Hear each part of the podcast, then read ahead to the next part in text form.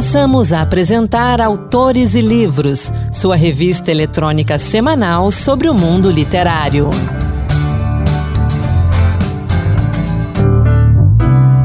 Olá pessoal, sou Anderson Mendanha. Bem-vindos a mais um Autores e Livros Dose Extra, que toda semana traz para você um conteúdo exclusivo do mundo da literatura.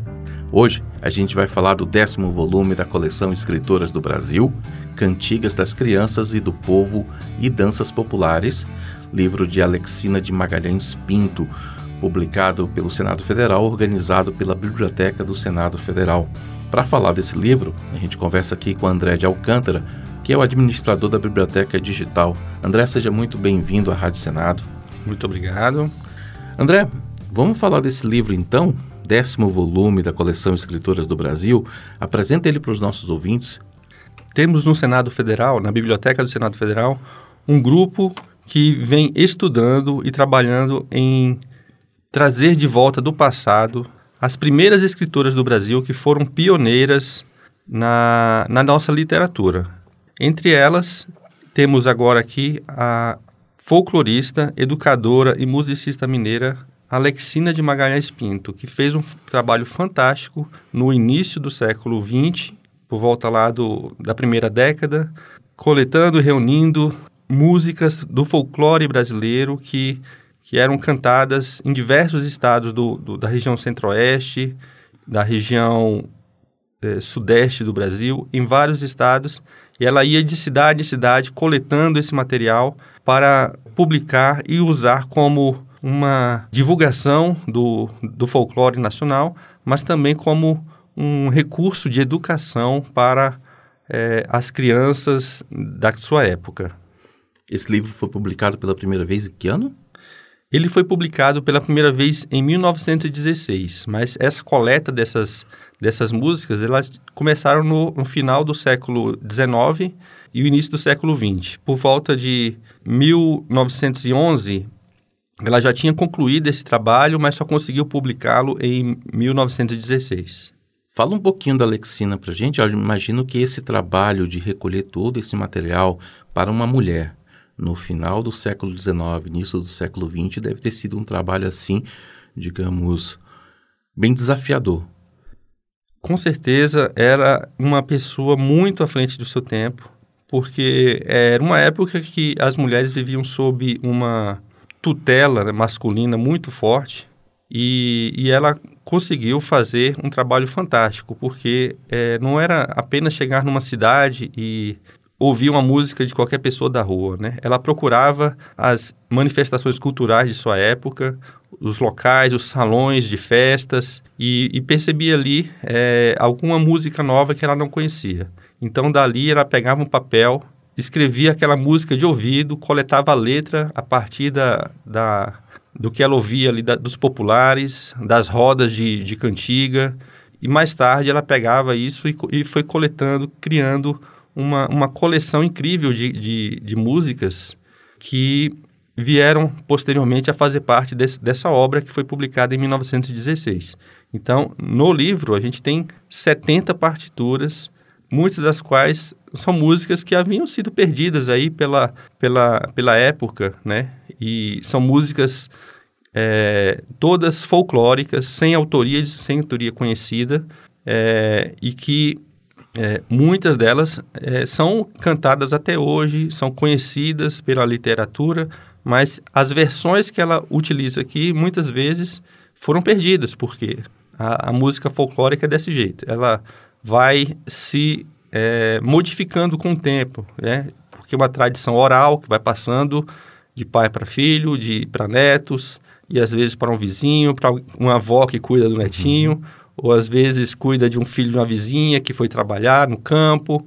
Então, todas essas músicas vão passando de uma geração para outra e vão sendo modificados. Então, temos aqui algumas versões que possivelmente, é, talvez alguns avós lembrem que receberam dessa forma, talvez é, receberam de uma forma diferente, com alguma variação, mas o esplêndido é isso, porque é, é, um retrato de uma época que muitos não têm como resgatar se não fosse é, pessoas dedicadas ao folclore, como foi a Alexina. E a abordagem dela é muito interessante, porque ela, no decorrer do livro, você nota que ela, ela incentiva que esse material seja usado na educação de crianças, inclusive na alfabetização. Então, você vê que muitas, muitos de nós, né, assim, eu tenho, eu tenho mais de 40 anos, foram educados de uma forma, né, aprendendo ali o beabá, sonorização, uhum. e ela usava um método dela. Então, ela foi pioneira também na, no aspecto da educação, não apenas no aspecto musical ou de, ou de resgatar um folclore que é, foi pode, alguma parte, ter sido perdida ou, ou ter sido alterado no decorrer desse tempo todo. Então, o resgate dessa obra também é fundamental não só pelo papel histórico dela, mas também pela sua pela possibilidade de utilização em salas de aula, escolas e também em casa, por aí? Com certeza, porque é, muitas dessas cantigas aqui, elas relembram de um tempo. Um tempo que é, os nossos pais talvez fossem crianças, ou, ou os nossos avós fossem crianças, e é, esse resgate é um resgate de tempo também. Imagine é, o, você pegar um livro desse, você apresentar para o seu avô, olha, olha avô, conhece essa música aqui? Ele talvez, ah, eu lembro, eu cantava isso no salão tal. E, e isso incentiva o quê? Trazer memórias, a trazer lembranças de um, de um tempo que ele viveu, também vai lembrar como é que ele foi educado, como é que a educação dele aconteceu, quando ele foi alfabetizado. É um tesouro que está sendo resgatado e trazendo ao público novamente. Esse livro está maravilhoso. E eu imagino que o resgate desse livro, essa nova edição dele, deve ter dado muito trabalho. Você fez parte da organização, né? Dessa nova edição. Conta pra gente como é que foi esse resgate e como é que foi trabalhar e elaborar essa nova edição?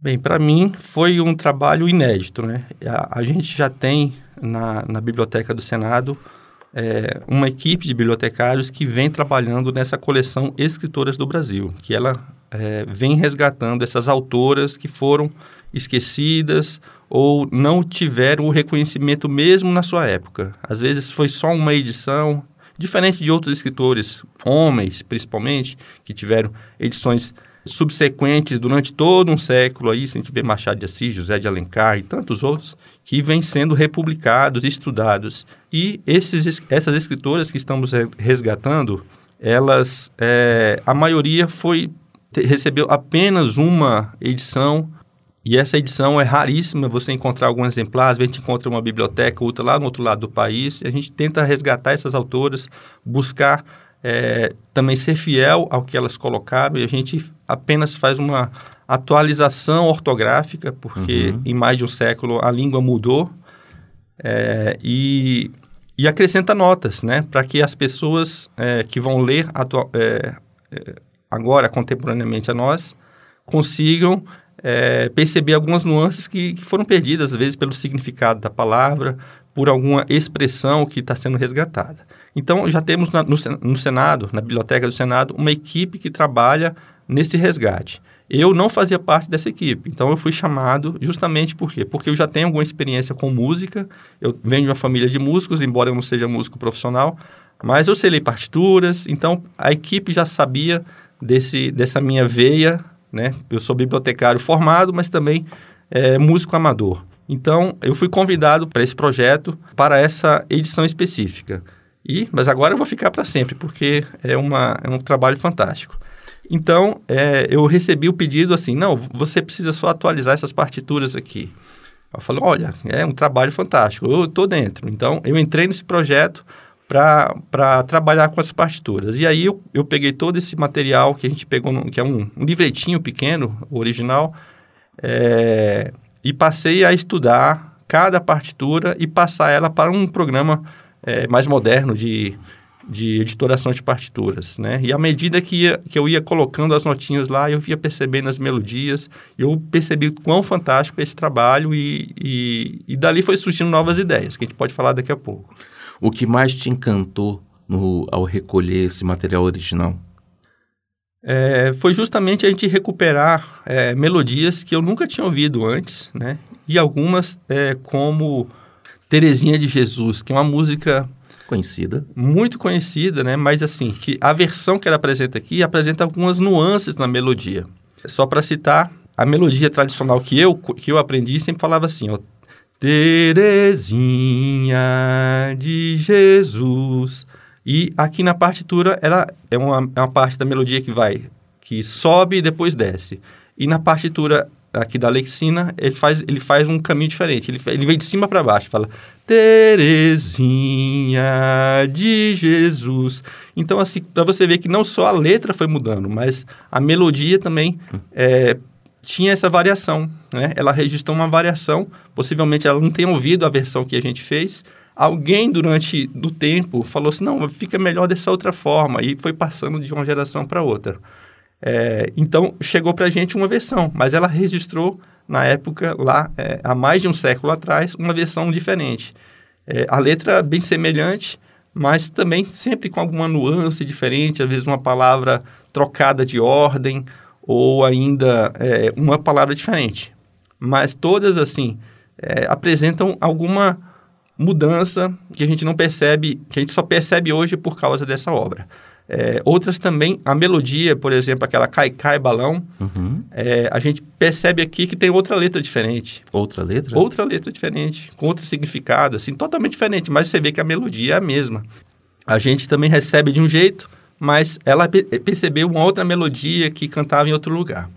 É, além disso, é, uma coisa fantástica também é que o trabalho ele é dividido, é, ele foi bem organizado à época, né? Uhum. Porque é, primeiro tinha uma parte de cantigas que assim são bem conhecidas, como o sapo, sapo cururu, que aqui na versão dela é sapo jururu. Outra, outra parte aqui que ela chama de cantiga de pretos, então ela, ela conseguiu ter contatos né, com pessoas que foram, tal, já era o início do século XX, né? Então tinham, muitas podiam ter sido escravas, escravizadas, né? Outras pessoas, outras é, talvez é, sejam filhos de, de, de, pessoas escravizadas. Outra parte aqui era uma parte de cantigas de, de roda, então possivelmente era só para aquelas tipo quadrilha que as pessoas vão dançando uhum. juntas. Outras ela chama de coretos de mesa, ou algumas têm uma, têm uma veia um pouco religiosa. É, algumas são mais engraçadas, então tem uma parte de cantigas jocosas.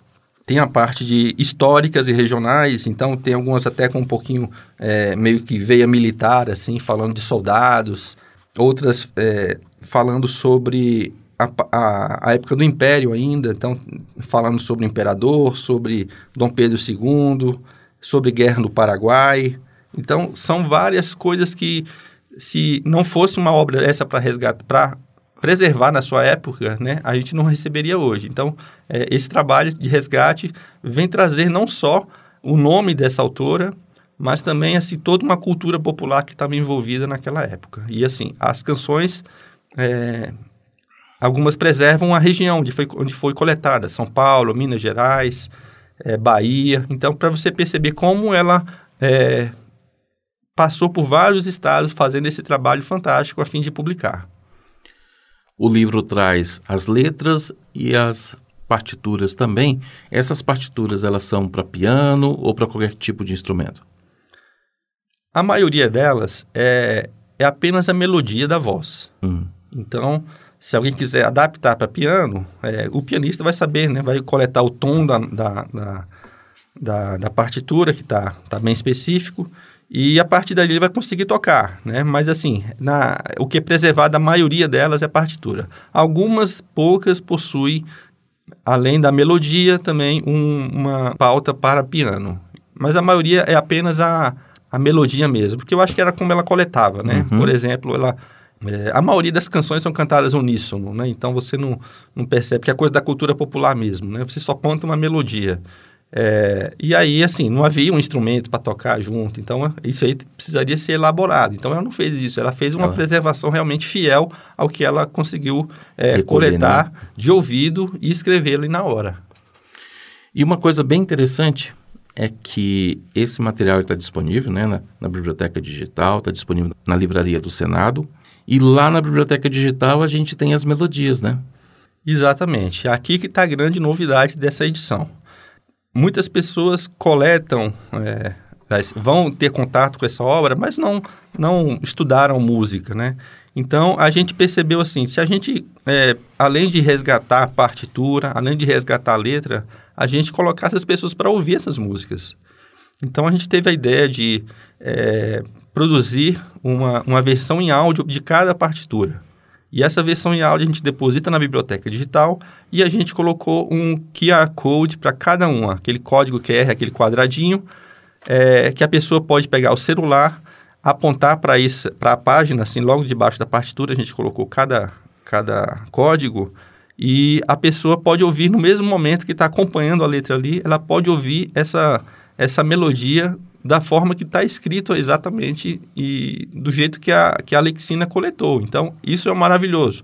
Né? É, uma, é, uma, é uma melodia de piano, bem simples, mas é, é uma maneira de, de, a pessoa olhar a partitura e ver ali essa música, né? não apenas é, quem não entende de música, né? porque é uma coisa meio misteriosa ali, como é que você vai é, é cantar essa melodia. Né? Então, é, a oportunidade de você ouvir ao mesmo tempo que você está lendo a partitura é uma, é uma, dizer, uma inovação que a gente conseguiu colocar nessa obra. E são 70 partituras, então a gente tem 70 músicas disponíveis para a pessoa baixar e salvar se quiser. A gente colocou numa, numa um formato de alta fidelidade, uhum. é, Wave, para que a pessoa não, não apenas vê um MP3, que às vezes tem uma qualidade mais baixa, e assim a pessoa consiga, talvez, queira usar isso, esse, esse arquivo para divulgar ou para que tem um ouvido mais apurado, né? Músicos têm um, costumam ter um ouvido mais apurado, então eles vão perceber assim que a gente fez um trabalho muito caprichado para que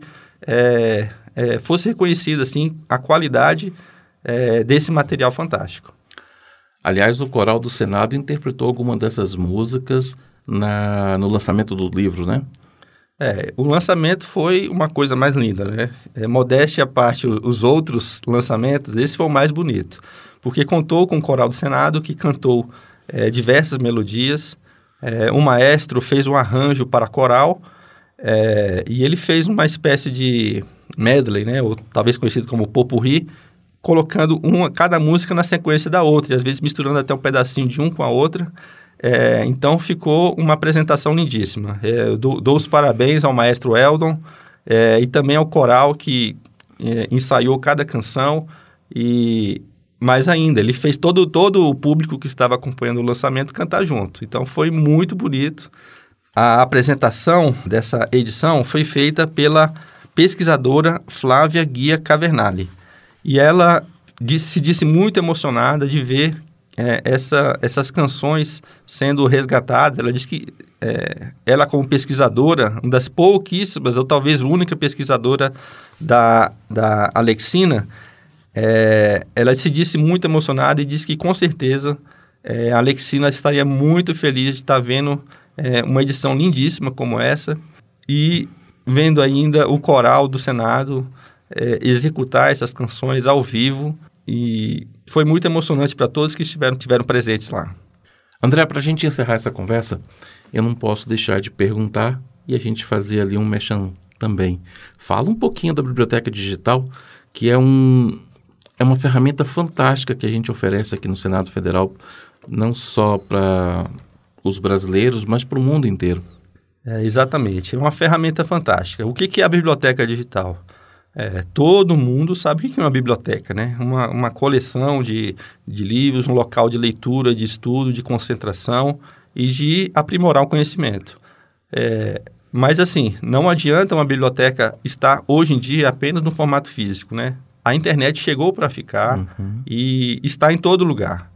Como você vai conseguir o conhecimento de, de livros físicos? Né? Então, a gente é, faz o trabalho, o trabalho também é, diário de pegar muito desse material que é permitido pela Lei de Direitos Autorais e transmutar para do formato físico para o digital. Então a gente digitaliza é, milhares de livros e a gente coloca isso disponível para as pessoas baixar. Que edições são essas? Principalmente as edições antigas que ninguém mais tem acesso. Né? As edições mais novas, as pessoas já conseguem ter acesso, comprar em livrarias, é, mas as edições antigas, que ninguém mais publica, onde estão elas? Né? Gente, estão escondidas nas bibliotecas? Então a gente faz esse trabalho de resgatar esse material. Além disso, o Senado hoje em dia já publica também diversas versões diretamente no formato digital, entre as quais está essa coleção de escritoras do Brasil. A gente disponibiliza gratuitamente todos esses volumes para baixar inteiramente gratuito, é, online, 24 horas por dia. Então, é, edições que são publicadas diretamente em formato digital são publicadas simultaneamente em formato físico e digital. Nesses casos, é, a pessoa pode escolher. Vai na livraria, não, eu gosto do, do, formato em papel. Ela vai lá e compra. Eu gosto do formato digital. Ela baixa na biblioteca digital. Então, é, é um trabalho que a gente tem muita satisfação disponibilizar para o mundo todinho esse, esse material. A nossa biblioteca digital é uma das mais acessadas do Brasil. É, conta com, com mais de 350 mil documentos. É, sendo mais de mil livros digital, 1.500 livros raros digitalizados, é, mais outras cerca de 500 edições feitas pelo Senado Federal, é, que são acrescidas semanalmente. Então, toda semana a gente está publicando coisas novas. É um, é um, um existe um recurso para a pessoa ir nas coleções, se inscrever, se quiser. Ela recebe avisos de novos, novos itens. É, e tudo que está disponível lá está disponível gratuitamente. Então, não precisa, não é necessário se cadastrar, mas se, se quiser se cadastrar, fica à vontade, porque passa a receber esses avisos, né? uhum. né? É, e, e qual o endereço? Endereço é, você pode entrar na Biblioteca do Senado, www.senado.leg.br barra biblioteca, e lá você tem a biblioteca digital. Existe um site específico para a biblioteca digital, que é www.senado.leg.br barra BDSF. Mas qualquer de qualquer um dos dois, ou colocando lá Biblioteca Digital do Senado no, no, no, seu buscador preferido, você vai encontrar a Biblioteca Digital facilmente. E lá a navegação é, é super facilitada, é, com toda a descrição completa das obras e, e os arquivos digitais para baixar quantas vezes quiser. E aí, quem se interessar pela versão física, ela está disponível na Livraria do Senado, livraria.senado.leg.br, a preço de custo e com frete grátis para todo o Brasil. André, obrigado pela sua presença aqui conosco, obrigado por conversar e parabéns por esse trabalho maravilhoso. Parabéns a você e a toda a equipe que vem desenvolvendo ali a coleção Escrituras do Brasil. Muito obrigado, obrigado à Rádio Senado e a você, Anderson, pela recepção aqui na Rádio Senado e estamos à disposição para o que precisarmos. A gente vai ficando por aqui hoje. O Autores e Livros Dose Extra volta semana que vem com mais conteúdos exclusivos para você do mundo da literatura. Um grande abraço e até lá. Boa leitura. Acabamos de apresentar Autores e Livros, sua revista eletrônica sobre o mundo literário.